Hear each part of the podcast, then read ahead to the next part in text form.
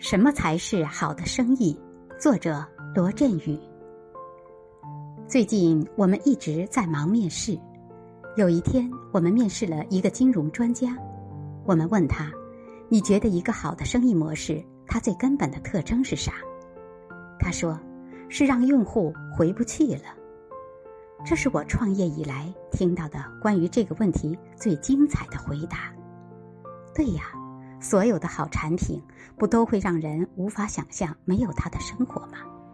就像我们今天没有办法想象没有手机和手机里面没有微信的生活一样。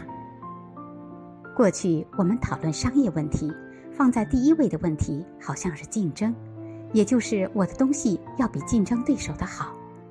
但是真正成功的生意模式，不是赢得了竞争，而是在用户的生活当中。垫了一个台阶，让用户一旦踏上这个台阶就回不去了。对，这才是检验产品和服务是不是有竞争力的一个黄金标准。真正的竞争力不是你自己感觉好，而是没有你，所有合作者的状态都会变得更差。